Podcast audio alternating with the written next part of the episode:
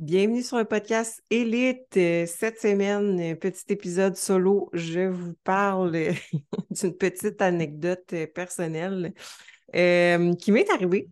Donc, si vous allez dans les podcasts précédents, je je me souviens plus c'est quoi le numéro de l'épisode, mais il y a un épisode que je suis accompagnée de Mérédith et qu'on parle de l'alimentation intuitive, notre point de vue et tout ça. Puis en fait, c'est que euh, le mois passé. Donc, là, on est le 2 novembre et c'était dans pendant pas mal tout le mois de septembre, puis un petit peu la première semaine d'octobre. Début, début septembre, dans le fond, je me suis dit, hey, tu sais-tu quoi? Moi, je vais essayer euh, l'alimentation intuitive. Donc, euh, j'ai les connaissances pour, je connais mon corps, je pense que je vais savoir comment bien gager mes assiettes, puis tout ça. Donc, euh, je voulais faire changement, en fait, je voulais euh, tester le tout. fait que je me suis dit, je vais faire ça, donc je vais tester mon intuition, comme on dit. Donc, euh, je fais ça pendant une semaine, deux semaines. Là, la troisième semaine, j'étais comme, hey, je commence vraiment à mal dormir. Je me réveillais en pleine nuit. j'étais fatiguée, j'avais pas de motivation. Je poussais pas autant au gym, tout ça. Là, j'étais comme, bah, ça doit être mon cycle menstruel, tout ça. Évidemment, la semaine d'après, je tombe dans ma semaine. Puis après ça, euh, mon cycle recommence, mais c'était encore ça. J'avais vraiment de la misère à dormir. Euh, je me sentais plus anxieuse. Euh, je poussais pas autant au gym. puis là, je commençais vraiment à avoir des gros cravings que ça faisait longtemps que ça ne m'était pas arrivé. Puis j'avais des gros épisodes que j'avais extrêmement faim, euh, surtout en fin de journée, dans le fond. Là. Fait que là, je me suis dit, OK, c'est vraiment pas normal. Fait que là, euh, ça nous amène à fin septembre, début octobre, pas mal. Ouais, plus début octobre, dans la deuxième semaine d'octobre, que là, c'était vraiment intense. Puis je me suis dit, OK, là, je vais rouvrir mon application, puis euh, je vais tracker les derniers jours. Je, je me souvenais pas mal de ce que j'avais mangé. Fait que je vais tracker pas mal ce que je mangeais parce qu'en fait, c'est que je pesais quand même ma nourriture. Pour exemple, OK, là, j'ai tel nombre de protéines. C'était surtout les protéines que je voulais voir. Puis, exemple, j'y allais au feeling que si, mettons, j'avais le goût de manger 80 grammes de riz, ben c'était 80. Puis si des fois c'était 150, ben c'était 150. Fait que euh, je me souvenais approximativement des dernières journées. Donc, je rentre ça dans mon app, puis pendant les trois jours, ça a fait fait que j'étais à 1200 calories. OK, c'est pour vous mettre en contexte, normalement, euh, pour être en maintien calorique, je me tiens entre 1700 à 1900 calories. Donc, c'est beaucoup. Puis quand je veux faire un petit déficit, je me tiens à 1450, 1500, pas mal. Euh, fait que pour moi, un 1200 calories, c'est très bas.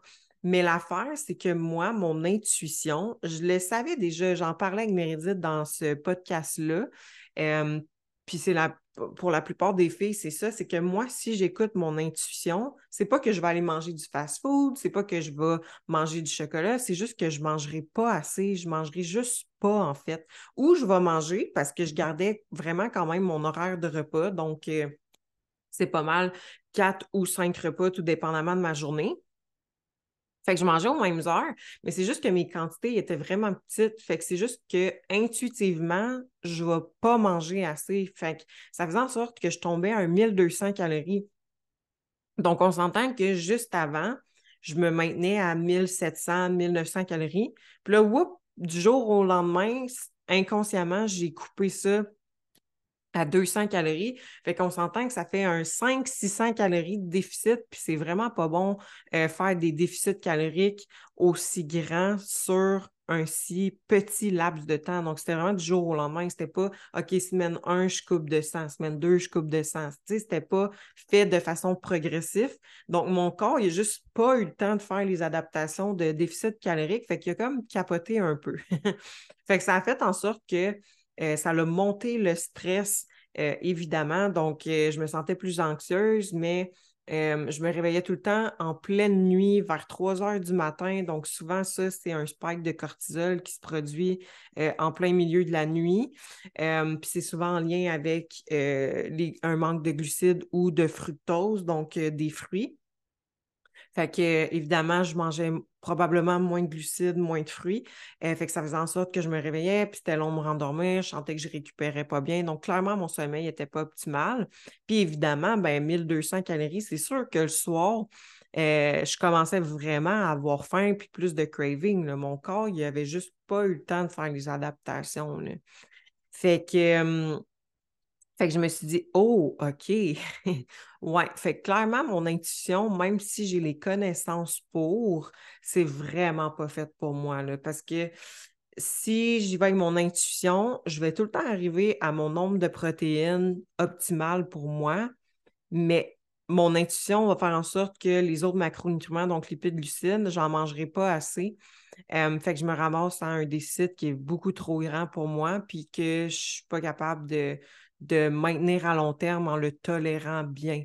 Donc, fait quand j'ai fait cette réalisation-là, j'ai fait Oh, OK, si moi, je ne suis pas capable de le faire, ça fait encore plus de sens de qu'est-ce qu'on disait, moi puis Mérédith, dans le sens où quelqu'un qui n'a pas de connaissances là-dessus, c'est pour ça qu'on voit souvent des filles qui ont des problèmes métaboliques, des filles qui ont des gros SPM, des filles qui sont hyper stressées, des filles qui ont de la misère à se concentrer.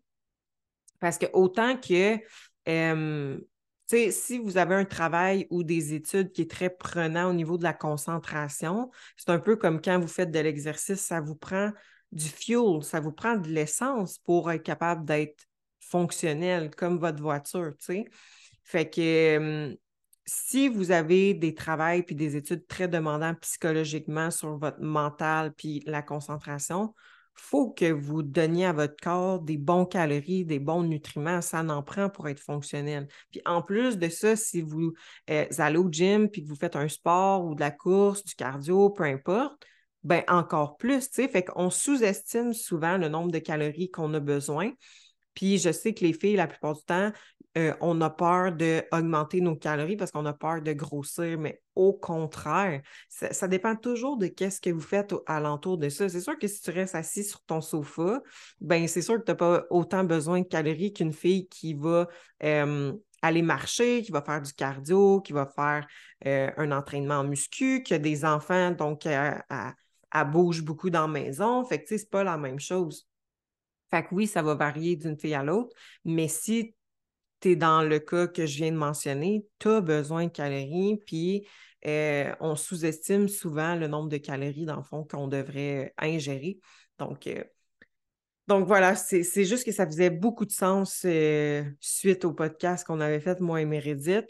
c'est ça. Fait que, la plupart du temps, les filles, quand ils vont se fier à leur intuition, ben ça va être soit de ne pas manger, puis là, sur le long terme, ça va causer des adaptations métaboliques. Ou ce que ça va faire, c'est qu'ils ne vont pas manger, mais là, le soir, ils vont avoir une grosse rage de bouffe, pas nécessairement de sucre, mais juste une grande faim.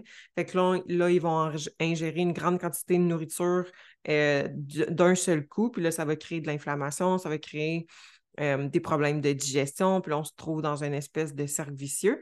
Donc, D'où l'importance de manger suffisamment dans la journée pour éviter justement à, quand on est rendu soir, on a beaucoup trop faim, puis là, on, prend des trop grosses portions euh, comparativement à si on avait donné les calories nécessaires dans la journée. Donc, euh, donc voilà ma petite anecdote, euh, ne plus jamais me fier à mon intuition. Mais tu sais, l'affaire, c'est qu'en voyage, je le fais. Je vous ai fait un podcast en lien avec ça. Mais l'affaire, c'est qu'en voyage, c'est pas du tout comme quand on est à la maison. Quand on est à la maison, veut, veut pas, même si on pense qu'on gère bien le stress, on est quand même stressé. Donc, il y a le stress de je me lève à telle heure, je me couche à telle heure, il euh, faut que j'aille au gym à cette, à cette heure-là, j'ai des rendez-vous dans la semaine, il faut que j'aille chercher mes enfants, faut que. Fait que, tu sais, il y a tout ce stress-là, mais quand on est en voyage, poup, ça, ça part. Euh, on ne travaille pas la plupart du temps en voyage. Fait que tu te lèves quand tu veux te lever, tu te couches quand tu veux te coucher, puis tu n'as pas beaucoup de préoccupations à avoir. Là.